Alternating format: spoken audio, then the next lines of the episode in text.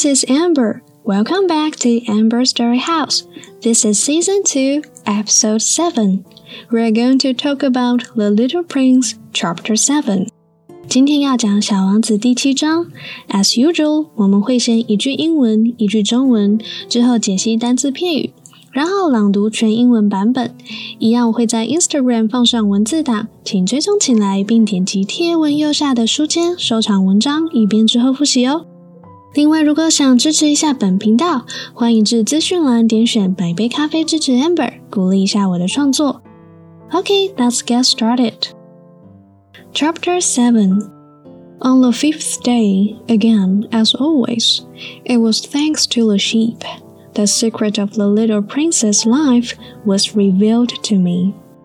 第五天跟以往一样，再次因为那只羊揭露了小王子人生中的秘密。 Abruptly, without anything to lead up to it, and as if the question had been born of long and silent meditation on his problem. 好像沉思许久般得出什么结果一样，他突然毫无征兆地问我。He demanded, "A sheep, if it eats little bushes, does it eat flowers too?" 羊吃灌木的话，那它也会吃花喽。 A sheep, I answered, eats anything it finds in its reach. 羊碰到什么吃什么。Even flowers that have thorns? 就算是带着刺的花也吃吗？Yes, even flowers that have thorns. 是的，带刺的花也吃。Then the thorns, what use are they? 那这些刺有什么用啊 ？I did not know. At that moment, I was very busy trying to unscrew a bolt that had got stuck in my engine. 我根本不知道，当下我正忙着从引擎上卸下一颗拧得太紧的螺丝。I was very much worried, for it was becoming clear to me that the breakdown of my plane was extremely serious. 我很担心，因为我发现我的飞机真的坏得很严重。And I had so little drinking water left that I had to fear for the worst. 饮用水也快喝光了，我担心最坏的情况有可能会发生。The thorns, what use are they? 那些刺有什么用呢？The little prince never let go of a question once he had asked it. 小王子一旦发问了，就不会放过他。As for me, I was upset over that bolt, and I answered with the first thing that came into my head. 那该死的螺丝真让我很恼火，于是我就随便回了他一句。The thorns are of no use at all. Flowers have thorns just for spite. 那些刺一点用都没有，就纯粹只是花的恶劣表现而已。Oh, there was a moment of complete silence. Oh，他沉默了一会儿。Then the little prince flashed back at me with a kind of resentfulness. 然后小王子心怀不满地冲着我说：“I don't believe you. Flowers are weak creatures. They are naive.” 我不信，花是弱小天真的。 They reassure themselves as best they can. They believe that their thorns are terrible weapons. 他们总是设法保护自己，他们相信刺是厉害的武器。I did not answer. At that instant, I was saying to myself. 我没有回应。我当时在想，If this bolt still won't turn, I'm going to knock it out with a hammer. 如果这颗螺丝还是拧不下来，我就要用锤子把它敲下来。Again, the little prince disturbed my thoughts. 然后小王子又打断了我的思绪。And you actually believe that the flowers？而你真的认为花？Oh no! I cried. No, no, no! I don't believe anything. I answered you with the first thing that came into my head. Don't you see? I'm very busy with matters of consequence. 啊，不是啊，算了算了，我没认为怎么样，我就只是随便回答你而已。你看不出来吗？我有正经的事要做。He stared at me, thunderstruck. Matters of consequence? 他很震惊地盯着我。 震惊的是。He looked at me there, with my hammer in my hand, my fingers black with engine grease, bending down over an object which seemed to him extremely ugly. 他看着我手拿锤子，手指沾满了油污，浮在一个在他看来丑陋不堪的机件上。You talk just like the grown-ups. 你说话就像那些大人一样。That made me a little ashamed, but he went on relentlessly. 这使我有点难堪。他接着无情地说道：“You mix everything up together. You confuse everything. 你把事情都混杂在一起了，你什么也认不清。” He was really very angry. He tossed his golden curls in the breeze. 他非常的生气，金黄色的头发随风颤动着。I knew a planet where there is a certain red-faced gentleman. 我到过一个星球，上面住着一个红脸先生。He has never smelled a flower. He has never looked at a star. He has never loved anyone. 他从来没闻过一朵花，他从来没有看过一颗星星，也从没爱过任何人。He has never done anything in his life but add up figures. 他一生中除了算账以外，什么也没有做过。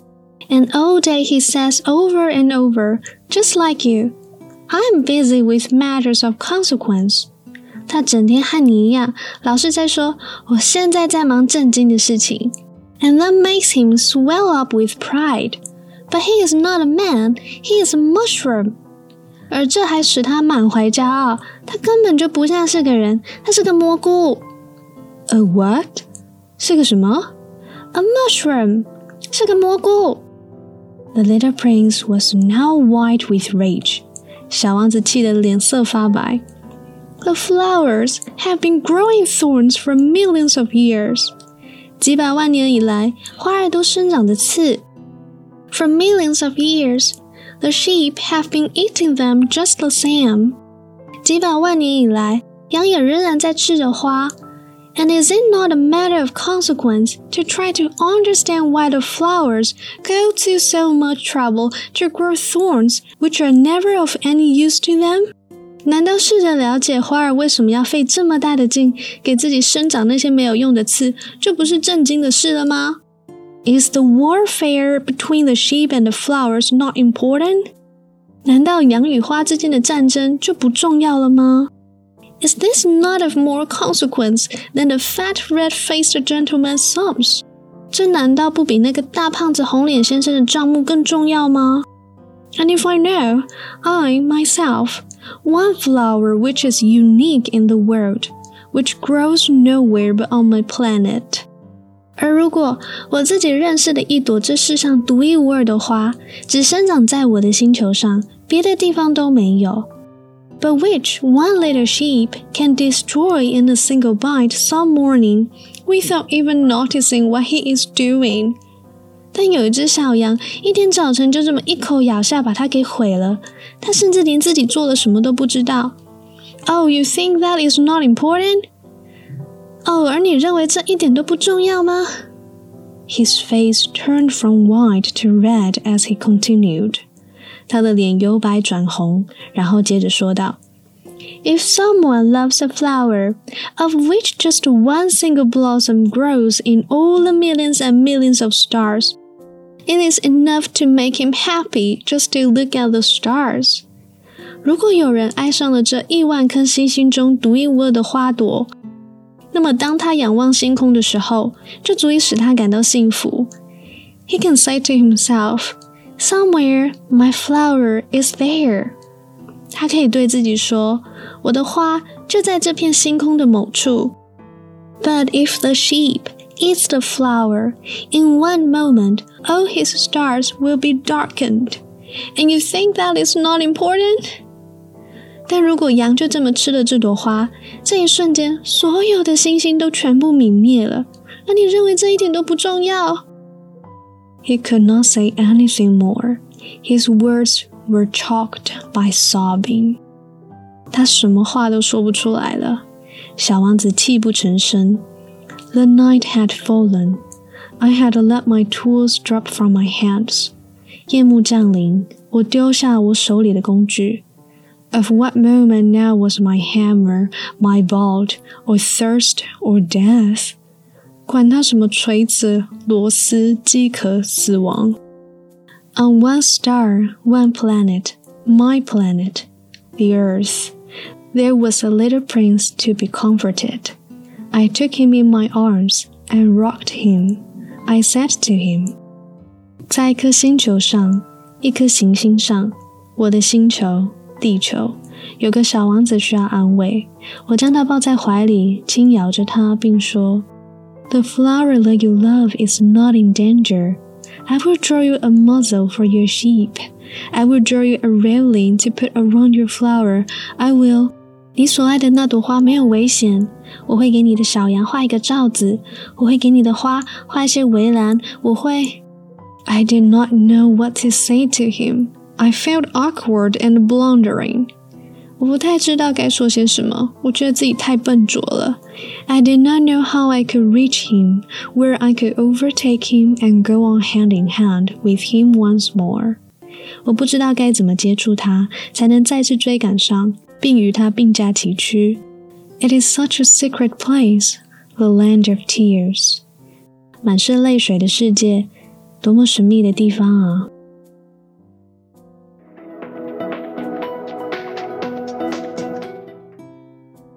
在开始讲解之前，请到 Instagram 参考文字档，并点一下贴文右下的收藏功能，方便之后复习哦。Then let's get started. Vocabulary and phrase number one. Thanks to 由于幸亏原文 It was thanks to the sheep the secret of the little prince's life was revealed to me. 例句 It's thanks to Sandy that I heard about the job. 幸亏 Sandy 我才能得知这份工作的事情。It's thanks to Sandy that I heard about the job. Number two, meditation 冥想沉思原文 as if the question had been born of long and silent meditation on his problem. 例句，Let us spend a few moments in quiet meditation. 让我们花片刻时间静静思考一下。 Let us spend a few moments in quiet meditation. Number three, stick 粘住。原文：At that moment, I was very busy trying to unscrew a bolt that had got stuck in my engine. Screw 呢，就是螺丝、锁螺丝的意思。那这里的 unscrew 就是旋开它、拧开它。那这里使用到的是 got stuck，是指说它还是被粘住的一个状态。OK，例句 ：Her car was stuck in the mud。她的车陷在泥巴里。Her car was stuck in the mud。Number four, spite，恶意。原文：Flowers have thorns just for spite。例句：Ignore what Martin says. It's pure spite. 别在意 Martin 说的话，那根本就是恶意的。Ignore what Martin says. It's pure spite. Number five, naive，天真的。原文：Flowers are weak creatures. They are naive. 例句：It was a little naive of you to think that they will listen to your suggestions. 以为他们会听从你的建议，你真的是有点天真呢。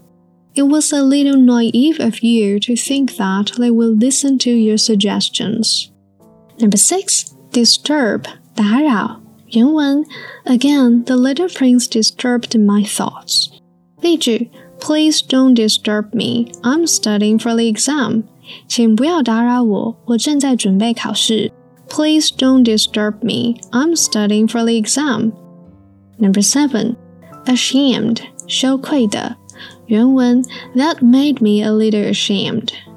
例句 You've got nothing to be ashamed of. 你没有什么可感到内疚的。You've got nothing to be ashamed of. Number eight, nowhere. 无处，这是一个副词哦。那有一些同学看到这个单字第一次会想说，嗯，now here 吗？现在这里？不是哦，它是 nowhere，无处可去的时候就用到这个字。原文是 one flower which is unique in the world, which grows nowhere but on my planet。例句 I have nowhere to go. 我无处可去。I have nowhere to go. Number nine, choke, 哽咽。原文 His words were choked by sobbing. Sobbing 就是呜呜咽咽、哭泣的意思。例句：Children can choke on peanuts. 小孩子吃花生是会噎住的。Children can choke on peanuts. Number ten, awkward, 令人尴尬的。 原文：I felt awkward and blundering. Blundering 就是指说像犯下大错一般的感到为难。例句：I always feel awkward when I'm with Chris. He's so difficult to talk to. 我跟 Chris 在一起的时候总感到为难，和他聊天太累了。I always feel awkward when I'm with Chris. He's so difficult to talk to.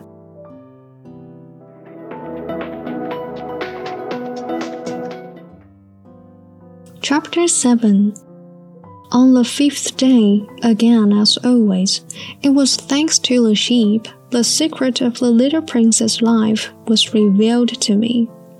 Abruptly, we found anything to lead up to it, and as if the question had been born of long and silent meditation on his problem.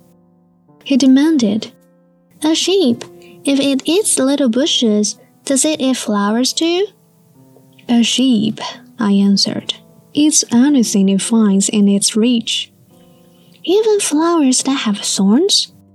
Yes, even flowers that have thorns. Then the thorns, what use are they? I did not know. At that moment, I was very busy trying to unscrew a bolt that had got stuck in my engine. I was very much worried, for it was becoming clear to me that the breakdown of my plan was extremely serious. And I had so little drinking water left that I had to fear for the worst. The thorns, what use are they? The little prince never let go of a question once he had asked it. As for me, I was upset over that bolt, and I answered with the first thing that came into my head.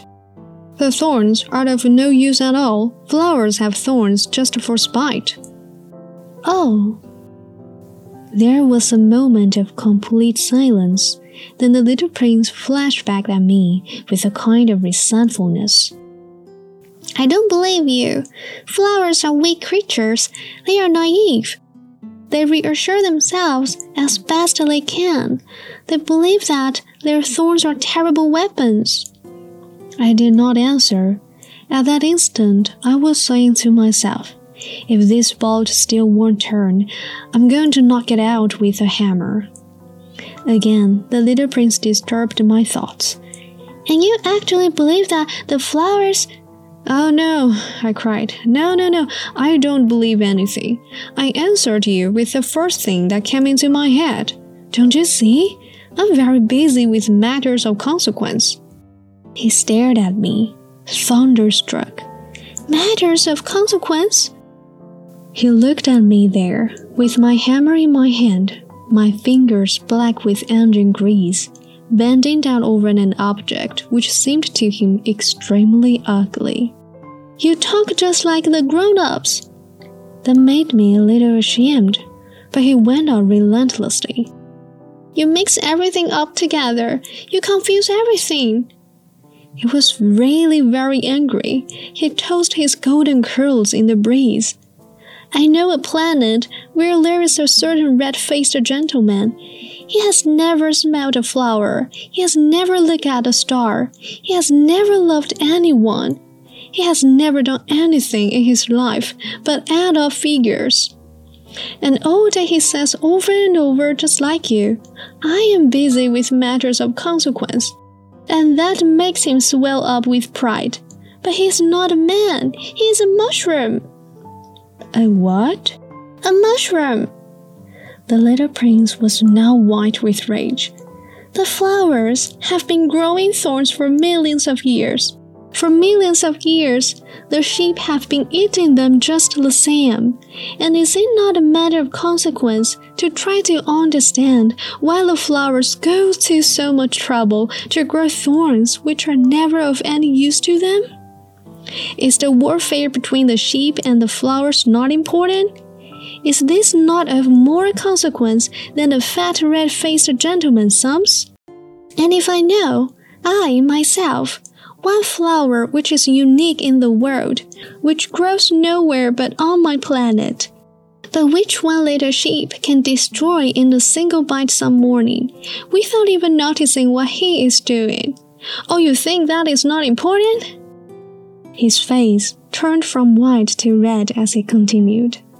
If someone loves a flower, of which just one single blossom grows in all the millions and millions of stars, it is enough to make him happy just to look at the stars. He can say to himself, Somewhere my flower is there. But if the sheep eats the flower, in one moment all his stars will be darkened. And you think that is not important? He could not say anything more. His words were choked by sobbing. The night had fallen. I had to let my tools drop from my hands. Of what moment now was my hammer, my bolt, or thirst or death? On one star, one planet, my planet, the earth, there was a little prince to be comforted. I took him in my arms and rocked him. I said to him, The flowers that you love is not in danger. I will draw you a muzzle for your sheep. I will draw you a railing to put around your flower. I will. I did not know what to say to him. I felt awkward and blundering. I did not know how I could reach him, where I could overtake him and go on hand in hand with him once more. It is such a secret place, the land of tears. 从第七章节，我们可以知道，小王子深爱着一朵花，而当他询问飞行员关于他的那朵花的安危时，飞行员并没有理睬他，因为他当时也是处于生与死之间的困境，他没有什么空去理睬这一种无伤大雅的问题。这就让我想到，可能小时候我们跟同学打架啦、吵架，或是跟自己的兄弟姐妹争执，而当下父母可能会认为：“哎呀，那个没有什么啦，你们自己解决吧。”可是，在小孩子的世界里，他可能就会认为这是他的全世界，他就是觉得必须要被公平的对待，等等这一类的心理，会在长大的过程当中留下一些印记。而当我们长大成人，可能会在其他方面想要去补足自己当时还小的时候没有满足的归属感，或者是一些安全感。这也让我想到一句话：有些人呢，会花一生的时间都在疗伤自己的童年。所以我觉得《小王子》是富有很多哲学意义的，可以让我们做很多的反思。